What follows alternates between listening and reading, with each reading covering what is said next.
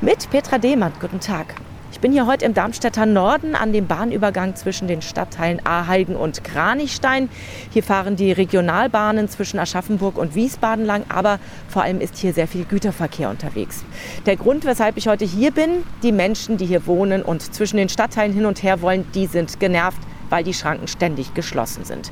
Einer, der die Situation hier sehr gut kennt, ist Heribert Farrellmann. Er ist der Vorsitzende des Stadtteilvereins Kranichstein und mit mir heute hier. Herr Farrellmann, Sie kennen den Bahnsteig ja schon immer. Er ist schon rund 100 Jahre alt, aber es wird offensichtlich immer schwieriger rüberzukommen. Woran liegt das Ihrer Meinung nach?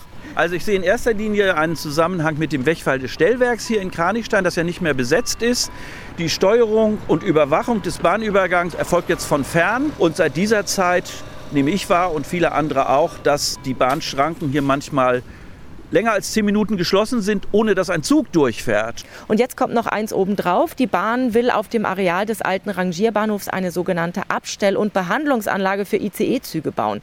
Oder kurz gesagt eine Wasch- und Reinigungsstation. Das sorgt für ordentlich Unruhe hier in Kranichstein und Aheigen.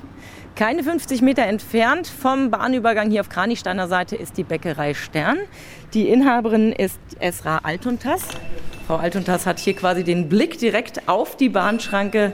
Wie, wie erleben das Ihre Kunden? Haben Sie das manchmal? Ja, Was hören Sie? Sie beschweren sich immer, warum die Bahnschranke so zu ist. Also 15 Minuten bis eine halbe Stunde.